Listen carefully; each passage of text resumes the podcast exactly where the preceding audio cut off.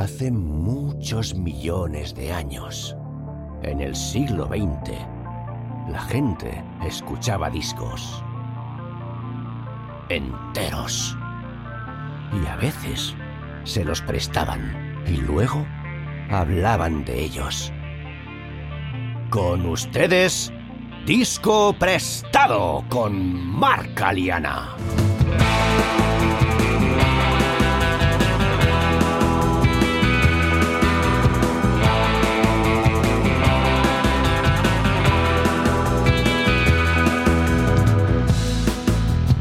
Muy buenas, bienvenidos y bienvenidas a Disco Prestado, un podcast de amigos y amigas charlando sobre sus discos favoritos y lo que se preste. Este es el cuarto episodio que dedicaremos al disco Ten de Pearl Jam, con el baterista Miguel Ballester como invitado. Si no habéis escuchado los tres anteriores, os recomiendo que lo hagáis antes de continuar. Lo primero que me gustaría hacer hoy es contaros que, gracias a vuestros votos, Disco Prestado quedó en el número 16 entre los 231 podcasts musicales que se presentaron a los premios Evox de este año. Y aunque no haya premio para el número 16, la verdad es que haber recibido tantos votos apenas nueve meses después de haber estrenado el podcast me ha llenado de orgullo y satisfacción, como solía decir aquel señor cuando se acercaban las Navidades. Pero fuera bromas, muchas, muchas gracias a todos los que os tomasteis la molestia de votar por este humilde podcast y también muchas felicidades al podcast ganador, Sofá Sonoro, y a los dos finalistas, Bienvenido a los 90 y El vuelo de York. Y ya volviendo a disco prestado, quiero saludar a Jorge, que dejó un comentario en Spotify explicando que se había quedado ojiplático con la historia de Alive que Miguel y yo contamos en el episodio anterior y que no tenía ni idea de todo lo que cuenta la canción a pesar de haberla escuchado 10.000 veces. Querido Jorge, muchas gracias por el comentario y espero que puedas seguir escuchando la canción sin tener pesadillas. Y dicho esto, ahora sí, vamos a seguir sacándole jugo al Ten de Pearl Jam. En el episodio de hoy, entre otras cosas, Miguel y yo hablamos sobre la música, los sonidos y las letras de las cuatro canciones siguientes del disco, Jeremy, Oceans, Porch y Garden, el videoclip de Jeremy, la relación especial que Pearl Jam siempre han tenido con sus seguidores y gracias a la cual sobrevivieron a su histórico enfrentamiento con Ticketmaster, y la implicación de Pearl Jam en varias causas políticas. Y por el camino nos encontramos con Neil Young, Annie DiFranco, The Grateful Dead, Black Sabbath, Led Zeppelin, Picasso, George Bush padre, George Bush hijo y John Rambo. Así pues, sin más preámbulo, Miguel Ballester nos presta Ten.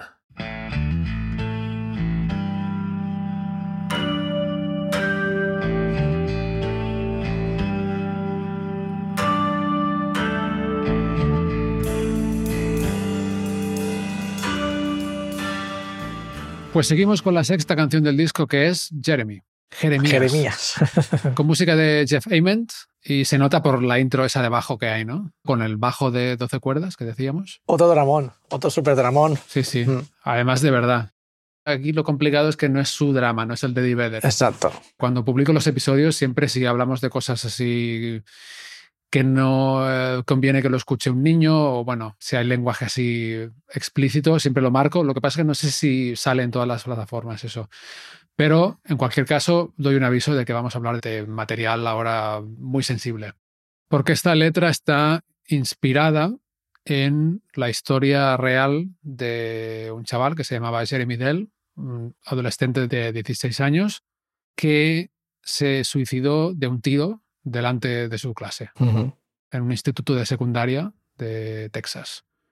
Entonces, Eddie Vedder vio la noticia en el periódico y se inspiró en eso, pero luego lo mezcló con, bueno, con ficción, con algo de su propia vida, pero dejó el nombre del niño, Jeremy, que ahí está eso, igual lo podemos hablar algo un poco complicado, porque, claro, esta es la canción que afianzó el, estrellato de Pearl Jam. O sea, esta canción sonó en todas partes. Fue el single que tuvo más éxito. Y la madre no habló hasta veintipico años después, creo. Mm, esto no lo sabía. Sí, he, buscado porque he pensado, ¿no? Bueno, cómo se debió de sentir la madre, ¿no? Claro. Porque de repente, bueno, te pasa esto, que es una historia tremendísima, ¿no? Que tu hijo se pega un tiro. Claro, y todo el mundo por la calle cantando en Jeremy, ¿no? Sí, sí. Y bueno, y claro, esta es una canción que debió de sonar por todas partes, ¿no? La madre no dijo mucho, la verdad. Lo que más ha dicho es que la muerte de su hijo no define su vida, que lo recuerdan por, han intentado recordarlo por muchas otras cosas. Y sí que hubo una compañera de clase que dio una entrevista al respecto, o sea, una compañera de clase de Jeremy, que dijo que cuando salió la canción se enfadaron, bueno, ella se enfadó y otra gente se enfadaron mucho porque, claro, es que dice el nombre real, pero cuenta otras cosas, ¿no? Dice, por ejemplo, que su mamá no le prestaba atención, que al padre no le importaba, Eddie Vedder canta la canción como si él mismo fuera un niño de la clase, pero lo mezcla con una mm, historia de, bueno, cuando él, propio Eddie Vedder, iba a la escuela, había otro niño que un día entró con una pistola a clase y le disparó a, una pecera o algo así. Y era un niño con el que había tenido altercados y tal. Entonces él lo mezcla con esto y, bueno, claro, es otra historia, pero es el mismo nombre. Entonces, eh, pues esta compañera de clase estaba... Indignada, ¿no? Dolida. Enfadada por eso. Y luego, aparte, claro, salió el videoclip. Claro. Que yo no lo había visto hasta hoy, de hecho. ¿No? Y es muy fuerte. No había visto partes, pero no había visto que al final el niño que hace de Jeremy en, el videoclip entra en clase y se pega un tiro en la boca. O sea, es muy fuerte, ¿no? Y luego, claro, esta compañera, por ejemplo, de clase decía que, claro, que en el vídeo se quedan todos los niños congelados, pero que ella, claro, ellos cuando eso pasó en la historia real, se abrazaron todos en una esquina, ¿no? Imagínate. Y contaba esta niña también, que, bueno, esta mujer, que cuando era niña y pasó esto, que tuvo un momento de pensar, ¿abro los ojos o no? Claro. Cuando acababa de pasar, y los abrió y se arrepintió toda la vida, ¿no? Claro. Es muy fuerte, sí. No sé qué piensas del hecho de que Eddie Vedder hiciera una canción con este material y que no cambiara el nombre del niño, ¿no? Es que... Yo creo que es controvertido porque a lo mejor él, cuando la hizo no era consciente de que la canción iba a ser tan famosa. Seguro, sí. Pero seguramente cuando sacaron el single, Pearl Jam ya eran conocidos, con lo cual a lo mejor ahí sí que ahí tendrían cierta conciencia de que eso iba a tener una repercusión eh, mm. mundial, además. Sí, y el vídeo, claro. Y el videoclip, claro. Entonces, no lo sé creo que tampoco es justo juzgar a toro pasado, ya, ¿sabes? Es decir, que a lo mejor él, quiso poner la crítica social, esta de, ¿no? de la presión, de, de tal, yo qué sé. Creo que la sociedad americana no es como nosotros, como ¿no? aquí en España que tenemos a lo mejor otro tipo de, de sensibilidad con esas cosas. ¿Qué quieres decir? Pues que aquí el uso de las armas y estas cosas están como es como algo más ajeno, ¿no? En España, por ejemplo. Y allí es como algo más, depende de qué estado, es como algo que en tu casa hay una pistola o un rifle o lo que sea. Sí, aquí Texas, por ejemplo, el estado del que estamos hablando. Claro. Entonces, yo creo que ahí juegan muchas cosas, ¿no? Que no solamente critica a lo mejor lo que le puede pasar al niño o, tal, sino también es eso, ¿no? El, el, hecho de tener acceso a una pistola siendo tan joven, cómo consigue la pistola, Mm. Mm, no sé. Sí, la canción sí va más del ángulo, diría yo, del bullying. Hmm. Y hay empatía también en la canción, ¿eh? O sea, no es que. No, no, sí, yo creo que hay esa crítica social, pero que está todo e-, en un marco social que a mí me cuesta entenderlo. O sea, me refiero que no es el que tenemos aquí, yo creo, en España. Claro, es totalmente distinto, eso, eso está claro. Exacto. Entonces yo creo que, claro, a nivel de crítica social, pues sí consigue sensibilizar a la gente, lo que pasa es que es un poco volvemos un poco a lo de antes, Mark. Es, yo creo que esta vuelve a pintar en tu cabeza. Hay una parte de la letra que habla de los leones que se enfadan o no sé qué, dice... dice, um, desatamos un león, ¿no? Porque él dice que recuerda Eddie Vedder cantando como ese niño, ¿no? No como Jeremy, sino como el niño que iba a clase con él. Exacto. Que recuerda cómo se metían con él, que le provocaban, digamos que parecía un harmless little fuck, dice, ¿no? Como un, Como un... pardillo, diríamos aquí, que no le, le, haría daño a nadie. Luego dice, pero desatamos a un león. Claro, desataron a un monstruo ahí. Claro, yo creo que vuelve a ser ahí muy gráfico. O sea, independientemente del videoclip, eh, tú escuchas la canción y ya te estás imaginando. Hay una imagen en tu cabeza ya de que va a pasar algo y de que está preparando todo eso. Sí, es que desde el principio la letra es fuerte. O sea, dice, en casa dibujando cimas de montañas. Con él en la cima, un sol amarillo limón, él con los brazos levantados en V y debajo los muertos tirados en charcos de rojo oscuro. Ah, traduzco así, es difícil traducir canciones. Sí, sí. Pero bueno, que, es, es muy fuerte. Claro, luego el estribillo es, es muy bueno en realidad, ¿no? desde el punto de vista de la composición. O sea, Claro, uh, Jeremy spoke in class today. Hoy Jeremy ha hablado en clase, ¿no? claro. Ha dicho lo que tenía que decir. At home, drawing pictures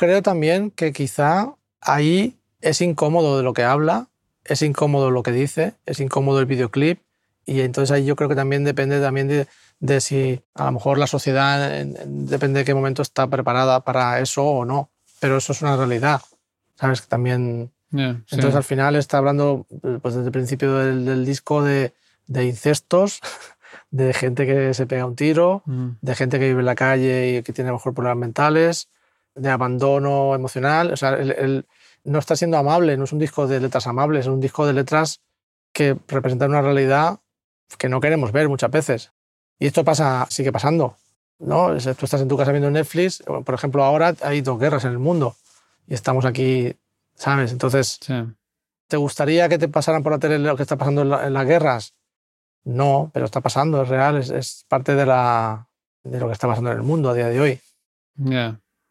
Sí, sí, sí. Supongo que ahí la pregunta es, bueno, la decisión de poner el nombre real del niño Claro, es lo, lo único, ¿no? Es como, bueno, cuando salen cosas de las guerras, también se puede proteger la intimidad hasta cierto punto de la gente que sale o no, ¿no? pero piensa que también poniendo el nombre y siendo un caso que salió en prensa, le das realidad, le das peso, a lo, o sea, no es una historia inventada. Sí, eso es lo que ha dicho Eddie Vedder que intentó hacer, porque Claro, creo que la historia es que vio un artículo, o sea, no había salido en la prensa a lo grande esto, tengo entendido yo, ¿eh? claro. Entonces como que vio un articulillo, ¿no? En el periódico y dijo, bueno, esto cómo puede ser, ¿no? Se pasa esto y es como si no hubiera pasado nada. Son cosas que yo creo que a nadie le gusta leer o ver o da yo, pero son cosas que están pasando. Y el bullying existe. Y, Sí, y de hecho se han hecho muchas campañas mucho más ligeras para intentar paliarlo, pero al final, si por culpa de eso ha muerto gente, ¿sabes? sí. Y la de gente que tendrá problemas mentales, problemas de adaptación, alcoholismo, adicción a cosas y no sé Sí, qué, sí, sí, pues la lista debe ser interminable. Antes de hablarlo no tenía una, una- una opinión clara, pero te diría que pues ahora quizá lo defiendo, ¿sabes? Mm. que te muestre algo que quizá no sea amable, pero que sea real. Y de hecho tiene coherencia con el disco porque es lo que está haciendo durante todo el rato. Sí, sí, sí, total. Y luego musicalmente el tema me, sigue pareciendo igual, también tiene esa parte como que te va explicando la historia y al final también se vuelve algo súper épico. El chillando, Sí, ah, al final como muy enfadado, trying to forget me, try, toda, toda esa onda. Sí, sí, ahí dice, es muy fuerte eso también. Dice, intenta olvidar esto, intenta borrar esto de la pizarra, del pizarrón, ¿no? Exacto, Y la intensidad con la que lo canta. claro.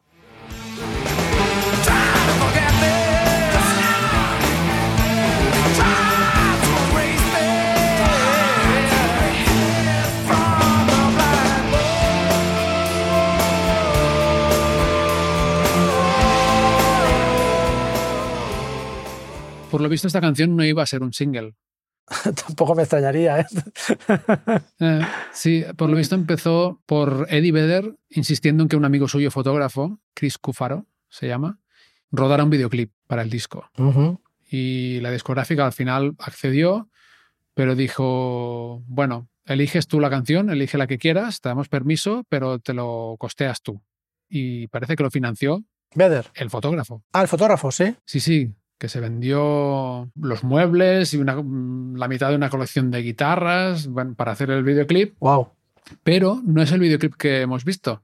Hay dos videoclips, sí. Sí, el original, que al final, bueno, la discográfica en todo este proceso vio que, ah, pues sí, pues Jeremy puede ser un buen single. Pero haremos otro videoclip y lo dirigirá este tío. Y pusieron a otro director, ese es el videoclip más conocido del que hablaba yo. En YouTube se pueden ver los dos. En el canal oficial solamente está, bueno, el que acabó siendo. Y sí, bueno, es un, es un videoclip muy fuerte. Ya te digo, yo lo he visto hoy y me he quedado... Sí, es o sea, flipante. Sí. He tenido que parar lo que estaba haciendo durante un buen rato porque me he quedado bastante flipado. Pero fíjate que eso pasaba con la música de esa época. Yo recuerdo cuando escuché la primera vez, por ejemplo, Nidhi Franco, el Delayed, de también está haciendo cosas y decir, no, no, paro, o sea, esto es merece mi atención, toda mi atención, porque sabes que eso con Ya. cosas de ahora a veces me cuesta que me pase más, también porque hemos escuchado mucha música y cada vez nos sorprende menos cosas, ¿no? Pero que, Mm. que eso pasaba también con, con esa época mucho, que había cosas que de repente era como, "Uh, hostia, me estás reventando la cabeza, ¿sabes? Tengo que parar de hacer todo lo que estoy haciendo y centrarme en esto. Sí, sí, sí. Musicalmente es una de las canciones que más me gustan del disco. Sí, sí. De hecho, hasta aquí, estas seis canciones, claro, para mí unas tienen como más carácter que otras, estas de las que más. Igual Why Go tiene menos por lo Sí. que te decía, porque para mí se confunde un poquillo con Once, pero Even Flow, Alive, Alive, Black. Black y esta, o sea, realmente es algo Sí, sí, es una cosa. muy notable, ¿eh? O sea, Es, es espectacular. Y el single Mark venía con Footsteps. Que no la he escuchado, pero sé que es la tercera parte de la trilogía esa que decíamos, ¿no? del Moma Son, exacto, que es un temazo. Está grabada también en el disco de Temple of the Dog, que se llama Times of Trouble, Ah, que es otra melodía diferente. Es la misma música con otra letra, la canta Cornell, ah, Chris Cornell. ostras. Entonces, si vas al disco de Temple of the Dog, se llama, se llama Times of Trouble y en Pearl Jam es Footsteps. Y luego la otra canción que viene es Yellow Let Better, que es un temazo, que es una cara B de un single, que es lo que, lo que te decía antes. O sea, es un nivel de. Ah, eso es, es una una- cara. es la B. cara B de, de Jeremy. Ah, pero eso es como de las más conocidas también, ¿no? De Pearl Jam. Sí, suele ser uno de los temas que muchas veces sacaban los bolos así, con Yellow Let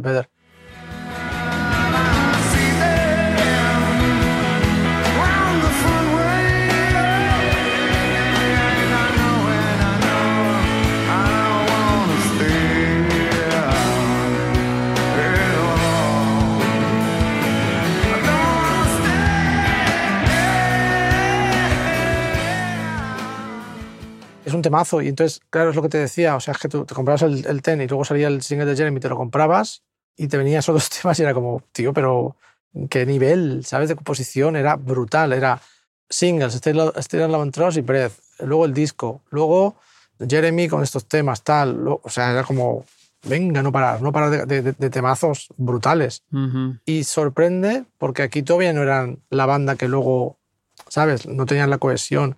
Fue el momento, yo creo, y la creatividad que aportaba cada uno, que era brutal, era brutal. Sí, sí. Hostia, me acabo de acordar de una cosa. No sé si te lo había dicho, pero cuando vivía en Los Ángeles, que tocaba con el, entre otras cosas, con el tributo a los Chili Peppers, había otra banda que era un tributo a Pearl Jam, con los que tocábamos por asociación de estilos y tal, muy a menudo, ¿no? Claro. Y eran muy buenos. El cantante era brutal y el que hacía de Mike McReady también. Bueno, la banda sonaba muy bien, pero estos dos particularmente era, realmente eran muy buenos, ¿no? Y mm, bueno, me hice amigo de ellos y tal. y Hice alguna sustitución haciendo de Stone Gossard. Ah, sí. Me había olvidado, ¿eh? sí, sí. Hostia. O sea, algunas de estas- canciones me las preparé para tocarlas un par de veces Wow. por trabajo. Luego se fueron de mi memoria, ¿no? O sea, pero ahora, ahora creo que al decir Yellow Let Better Te ha venido. me he acordado. Pero la cuestión es que me he acordado de una anécdota de el tío que hacía de Mike McCready de encontrarse a Mike McCready, ¿Sí o no? ¿vale? Sí, sí, sí. Bueno, claro, es que si vives en, en estas ciudades te cuentas a gente, ¿no? Claro. Y este, Eddie Lucero se llama el guitarrista, muy bueno. Eh, no sé si aún toca, la verdad, pero bueno, total, que estaba un día tomando algo en algún bar y de repente ve a Mike McCready, su ídolo absoluto. O sea, estamos hablando de un super fan de Pearl Jam que se sabe todos los solos de él. Que, Todo, nota, nota por nota, todo. Sí, y es súper forofo, ¿no? Y si le acerca y le, eh, este a Mike McCready y le dice, oye, perdona Mike, no te quiero molestar, pero solo quiero decirte que tu música significa mucho para mí y tal, si pudieras firmarme aquí. Y Mike McCready estaba así como, ah, vale, sí, sí, como, vale, sí, ¿no? Sin darle Mucha importancia. mucha atención. Y entonces dice mi colega, eh, bueno, y aparte tengo una banda tributo a, Pearl Jam. Y entonces Mike McCready se para, o sea, para de, de escribir lo que está escribiendo, le mira y dice, espera, ¿cómo se llama la banda? Dice, Vitalogy. Dice, ¿en serio? Y llama a su mujer, Mike McCready, cariño, no sé qué, tal, no sé qué, mira. Es, y gritando ahí en el bar, es el que hace de mí en la banda de- de tributo que te dije. Lo conocía, lo conocía. Lo conocía, tío. Wow. Había visto la banda de tributo y le había gustado mucho porque lo hacía muy bien. Y le había gustado mucho como él hacía de sí mismo. De él. Y el tipo cambió de actitud completamente, ¿no? Cuando se dio cuenta Claro. y le dijo, ¿no? O sea, se, se convirtió el momento de mi colega de acercarse a su ídolo a pedirse de tal, se, se convirtió revés, ¿no? en su revés. ídolo diciéndole, wow, lo hacéis muy bien, no sé qué, qué guay, tal y cual". Sí, sí. Qué bueno. Pues mira que tú- ha tenido épocas también oscuras, ¿eh? También. Sí, ¿no? Porque también tuvo problemas con el alcohol. Sí, sí. Sí. Mm. Bueno, pues nada, con esta anécdota cambiamos de cara. Exacto. Y empezamos con Oceans. Hold on to the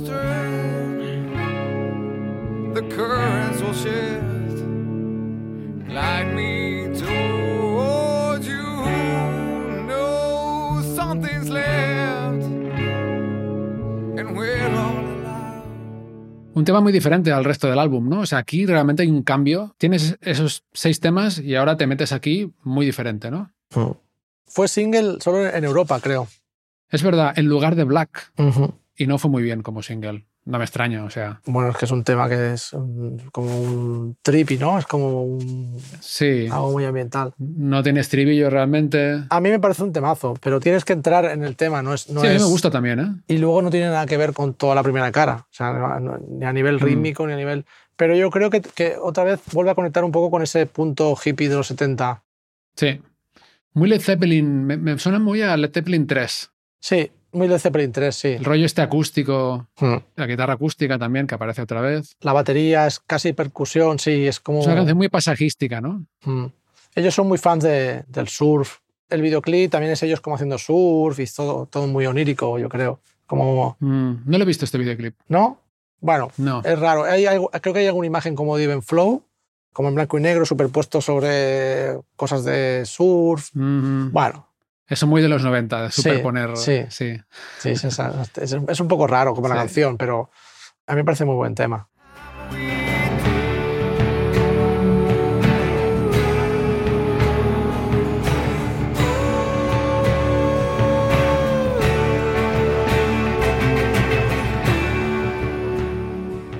Es un single ya como de. Bueno, De retirada, ¿no? De retirada. esto ya está hecho. De ¿sabes? retirada. Eh, da, pues sale esto, Sí. sí. A mí me gusta también. Es la canción más corta del disco, creo, ¿no? Da dos minutos y pico. Sí. Y curiosamente, Stone Gossard ha dicho que es su tema favorito del disco. Pues claro. Atención, ¿eh? o sea, de todos los clásicos que hay aquí, Bueno, es que imagínate desde el 91 tocando Alive, deben estar hartos. eso igual también juega, ¿no? Sí, un papel. claro, o sea, deben estar hartos de tocar Even Flow, Alive y Black cada noche, yo creo, ¿no? Es como, Eh, wow, bro, ya vamos a tocar Oceans o, o Garden, ¿no? sí.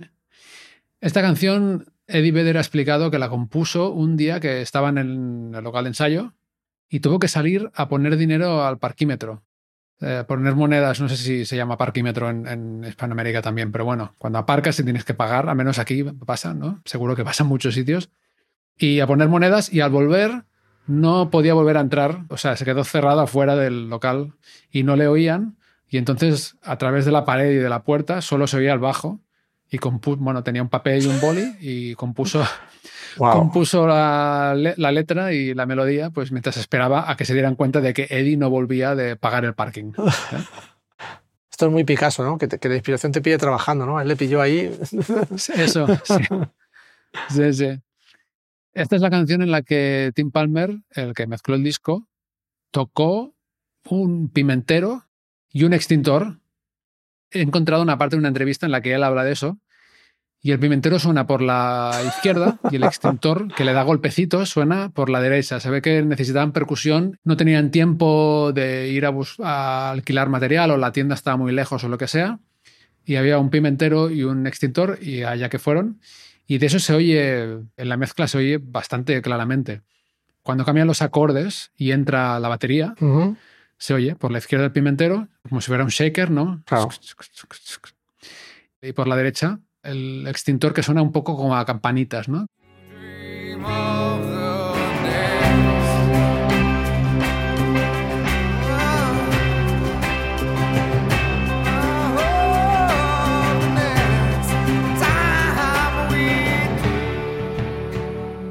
La letra es de amor, así como más sencilla, Hmm. haciendo un símil con el océano. Bueno, lo que decías, ¿no? De que les gusta mucho el surf. Bueno, le gusta mucho a David al menos. A Jeff Ament también, yo creo. ¿También? Sí, yo recuerdo haber visto algún vídeo de, de Layman haciendo surf. Igual lo he pillado más tarde, porque si eres de Seattle, no sé si hay mucho surf ahí.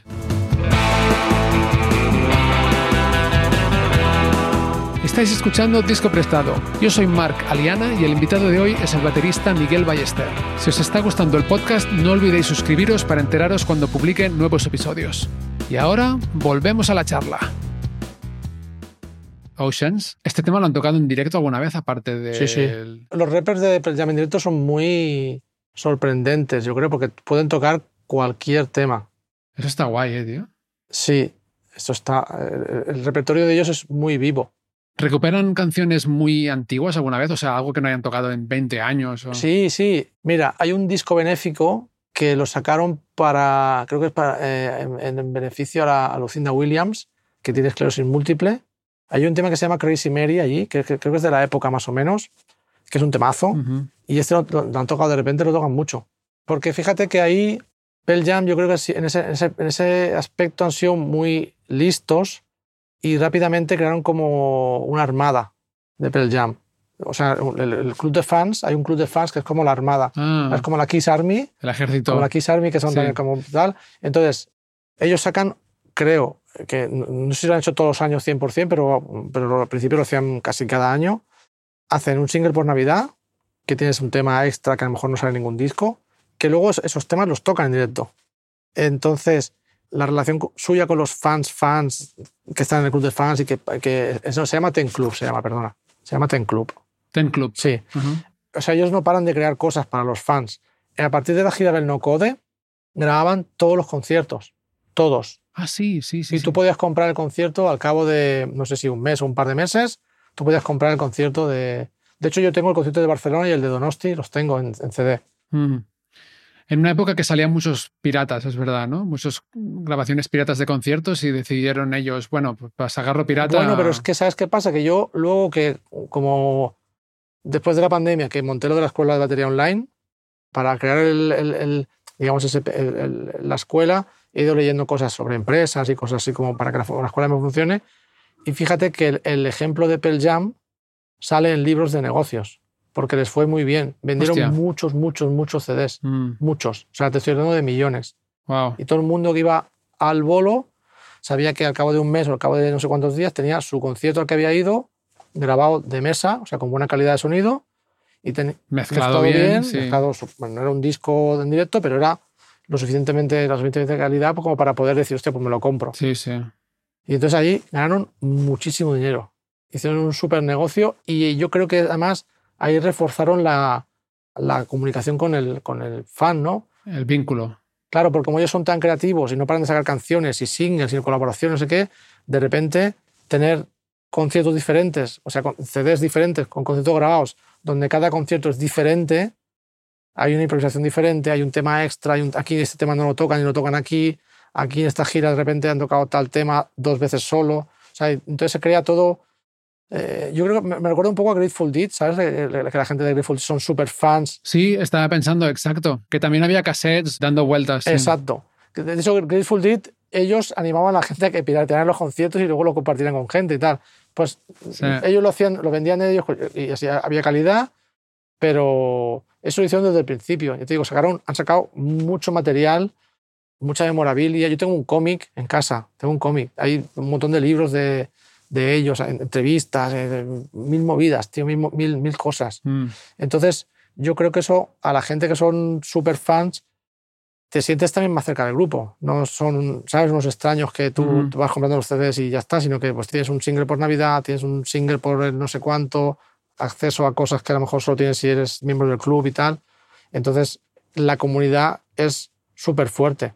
De hecho, cuando luego en la gira, creo que fue la gira de Vitalogy, que tienen el, el pleito con Ticketmaster, entrar en juicio con Ticketmaster, Sí. yo creo que cualquier otro grupo, si no hubiese tenido una relación tan sólida con los fans, se hubiesen deshecho, se hubiesen ido a la mierda. De hecho, creo que en el 20 lo dice el Stone Gossard, que gracias a que la gente los sigue siguiendo. O sea, que los fans son muy fans, pero yo creo que también parte de esa culpa tienen ellos de que han creado realmente un vínculo fuerte con la gente que los sigue. Sí, sí. Está muy bien eso. Y, y de hecho, desde el Ten, ahora que lo dices, es como que Pearl Jam se convirtió en una banda que ya no es mainstream, pero afianzando mucho el vínculo con los fans, ¿no? O sea, Mm. también ha cambiado los tiempos y la música que se pone en la radio y tal, pero parece como que han fidelizado a la parte de los fans que son realmente fans y ha- han ido dejando mucha gente por el camino. Por ejemplo, muchas veces se han pronunciado políticamente de forma muy, muy, Contra Bush, Bueno. muchísimo. Muy contundente. Sí. Claro, con lo de Bush, por ejemplo, ¿esto qué disco fue? ¿El Riot Act? No recuerdo, yo, pero yo recuerdo el Vedder con la careta del, del Bush en conciertos y Sí. Esto le- les abucheaban, o sea, aquí perdieron fans seguro también. O sea, sabes que a la mitad de tus fans, más o menos, no le va a gustar. Pero claro, a la otra mitad les gusta más todavía, porque Claro. ¿qué cojones que tienes de hacer esto, no? Claro. Estás polarizando al final tu seguidor. Esto, cuando yo vivía en Nueva York, hizo algo parecido Neil Young con los Crazy Horse. Hicieron una gira en contra de Trump, creo. Y había conciertos donde la gente increpaba a Neil Young, pero en el concierto, ¿eh? Ujú. O sea, el el Neil Young estaba haciendo un speech o tocando tal tema Sí, sí, sí. y la gente en el público, tío, no, que eso, ¿sabes? Ya, sí, sí. Yo creo que hay una implicación ahí, pero desde mi punto de vista tiene coherencia al final. Es decir, lo hacen desde un sitio que ellos se creen y que yo creo que es totalmente coherente. Sí, yo les veo comprometidos, además. No me parece que sea una pantomima. Hmm. Por ejemplo, en el TEN, en este punto, ellos graban el Unplugged, el, el de MTV, y el, el cuando tocan Porch, que además creo que es la siguiente canción que viene en el, en el disco ahora, Sí, el set con un rotulador se pone aquí pro-choice. a favor del derecho a decidir sobre el aborto, sí. Exacto. Entonces, esa implicación él la ha tenido todo el rato, en mayor o menor medida. Sí, es verdad. Desde muy al principio. Entonces yo creo que eso también, eh, bueno, es lo que tú decías, ¿no? Es- es- al final están polarizando, están diciendo, tío, estos son mis valores, no solo musicales, sino también de, de- de, pues de respeto a la gente, de, de- muchas cosas, y eso pues hace que la gente, pues habrá gente que los odiará y gente que, pues, el que es fan y comulga con lo que ellos dicen, pues todavía se hace más fan, porque es que están dando voz a muchas cosas que tú piensas, ¿no? Eh, Sí. Por cierto, que Mike McCready ha llegado a decir que cuando le llamaron para juntarse a la, banda, estaba muy amargado y muy deprimido y que se estaba convirtiendo en un republicano. O sea, la derecha de Estados Unidos, ¿no? Creo que lo decía en serio, ¿eh? Puede ser. También los americanos son muy así, ¿eh, Mark? Bueno, tú que tú has viviendo allí, pero yo cuando estaba en Nueva York había gente de allí que de repente eran, era- eran así. Y pasaban de una cosa a la otra de la noche a la mañana porque de repente habían estado en un sitio y no les había funcionado y cambiaban de, de punto de vista de una forma súper radical, súper rápido. Yo no sé si he conocido a tanta gente que cambiara de punto de vista así. Al revés, yo creo que cada vez están como más en un lado o el otro. Pero claro, es que aparte allí tienes dos lados solamente. O sea, Mm. tienes dos partidos a los que votar al final, ¿no? A la práctica. Sí, sí. Pero bueno, hablemos de Porsche. What the fuck is this world?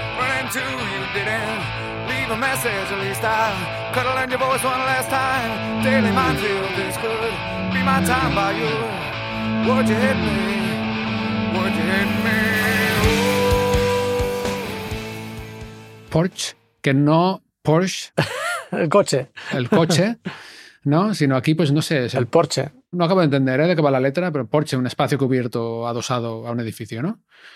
Bueno, después de Oceans, ¿no? Que es como un masajito, vuelve el rock and roll, ¿no? Y esta es la única canción del disco que firma la música también Eddie Vedder. Una progresión así de acordes más sencilla. La letra también parece tratar de echar de menos a alguien, ¿no? Bueno, Pero no estoy seguro. La verdad es que. Esta, no, la verdad que no controlo tanto la, la letra de esta. Sí. Hay un par de referencias políticas. Parece que se refiere como a la clase media que está desapareciendo en Estados Unidos. No sé. No la entiendo muy bien. Es un tema, no sé, ¿qué te parece? A mí me parece un tema lleno de rabia, ¿no? Es como, "Ugh, what the fuck, is this?", ¿no? Empieza ya como ¿qué coño es este mundo, no? Claro, Es verdad, la primera frase es what the fuck, ¿no? claro. La primera, Sí. frase, la primera frase es así, ya es como... Ujú. Para mí es otro, otro puñetazo en la cara, decir, paf, ¿no? Espabila. Ujú. Vuelve otra vez la rabia, yo creo. Aquí ya no hay tanta tristeza y tanto daño y vuelve otra vez la, la rabia. Y luego la parte de en medio también es una parte donde en directo han improvisado muchísimo. Así mola mucho esa parte, ¿eh? Esa parte es súper chula y ahí han hecho mil cosas diferentes en, en cada gira, depende del batería, depende de, de- de- de tal. y Es una, una Mm. parte súper guay.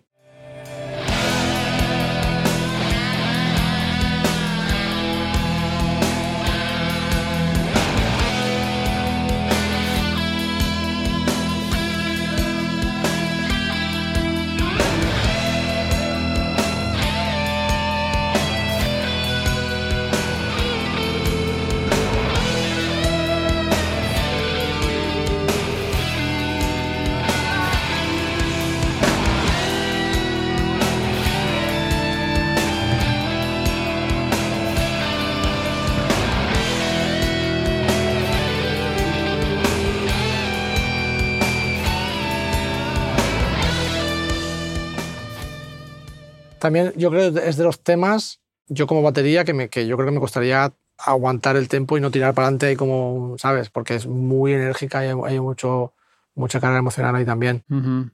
La parte esa que decías, la parte instrumental de en medio, Sí, que bueno, es como un interludio, ¿no? Que se relaja un momento. Me recuerda mucho a Black Sabbath. Mm, Y luego, ahora que digo esto, vi alguna de estas canciones en el Pink Pop, sí, del 92, el sí. concierto mítico que está en YouTube. Ujú. Creo que es Mike McCready que toca una parte del solo de Warpix. Warpix. Sí. Sí, sí, sí. No sé si es esta o es otra.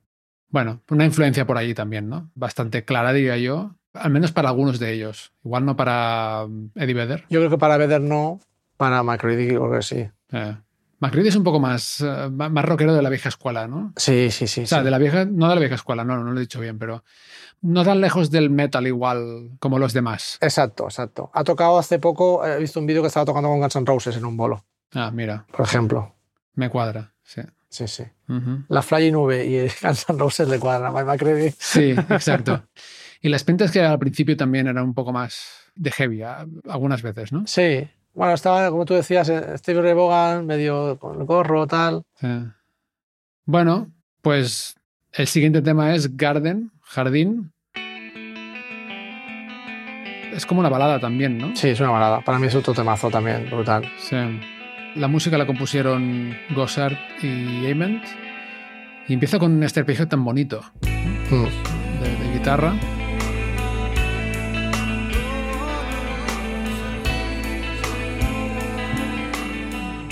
Y es una canción como, no sé, lúgubre y triste, pero cañera, ¿no? El estribillo es, es muy cañero. Sí, el estribillo es muy épico otra vez. Yo creo que volvemos otra vez a la épica, ¿no? Está un poco cerca de Alive incluso, ¿no? Esas, esas sílabas largas y tal.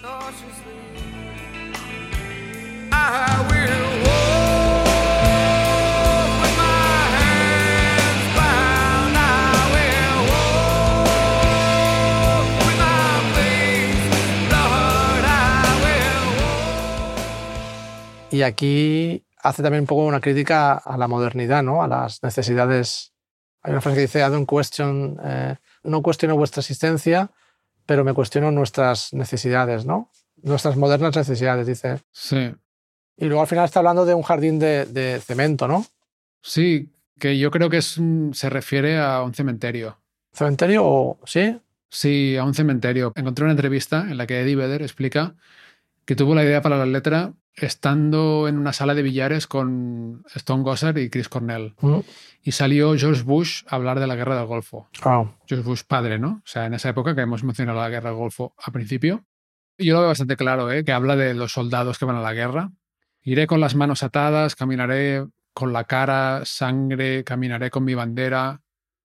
Shadow flag, bandera desdibujada, a lo mejor quiere decir. Mm. Entraré en tu jardín de piedra. Aparte, tu jardín de piedra. Yo creo que se refiere a un cementerio y al cementerio de veteranos. Que por cierto, esto es una de las causas, y esto es una, una diferencia cultural que a mí aún me cuesta entender con Estados Unidos. Si tú habiendo estado ahí un tiempo, también igual tendrás algo que decir. Pero bueno, una de las causas más importantes que ha apoyado Pearl Jam es a los veteranos de guerra. Cuando es el Día de los Veteranos, mm, siempre publican algo en las redes sociales. Y es que en Estados Unidos hay una desconexión entre lo que puede pensar la gente de si una guerra es justa o no, o si habría que hacerla o no, o si el gobierno se está equivocando, mm, en este caso, por ejemplo, mandando a tropas a invadir Kuwait y lo que piensa la gente de los soldados. Hmm. O sea, hay una, hay una simpatía y una empatía por los soldados. Aparte, claro, es un tema social. Hay mucha gente que vuelve muy jodida de la guerra. Claro. Eh, ¿no? Caso Rambo, Sí, exacto. una película así célebre. Y tiene muchísimos problemas. Y los Pearl Jam han tenido muchas iniciativas para apoyarles.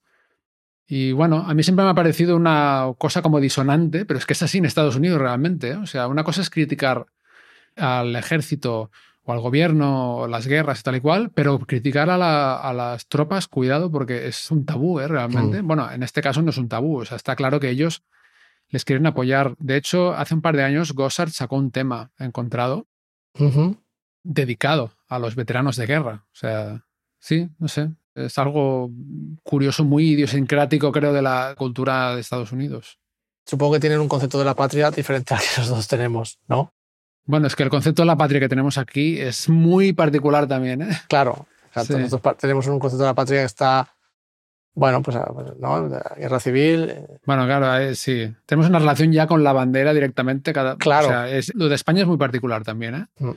Yo vivía en Nueva York cuando salió elegido Obama y a mí la gente me daba abrazos por la calle. Ajá. Lo viven mucho, es verdad. Mm. Para, bien y para, mal. claro. O sea, Sí, sí. cuando celebran y cuando se enfadan. Sí. Por eso yo creo que hay cosas que a lo mejor no son juzgables porque desde, esta cultura no podemos juzgar ciertas cosas que nosotros no, no somos capaces de entender o de empatizar con eso, ¿no? Sí, sí, sí, es curioso. Yo ya te digo, estuve allí casi ocho años y sigo teniendo mucho contacto con la cultura y es una cosa que no la he entendido nunca, pero es como funciona allí. En fin, En fin, Garden para mí también es un temazo. Yo creo que ahí vuelven, o sea, a lo mejor Ocean es como un poco difusa, Porch para mí vuelve a subir y Garden para mí mantiene el nivel.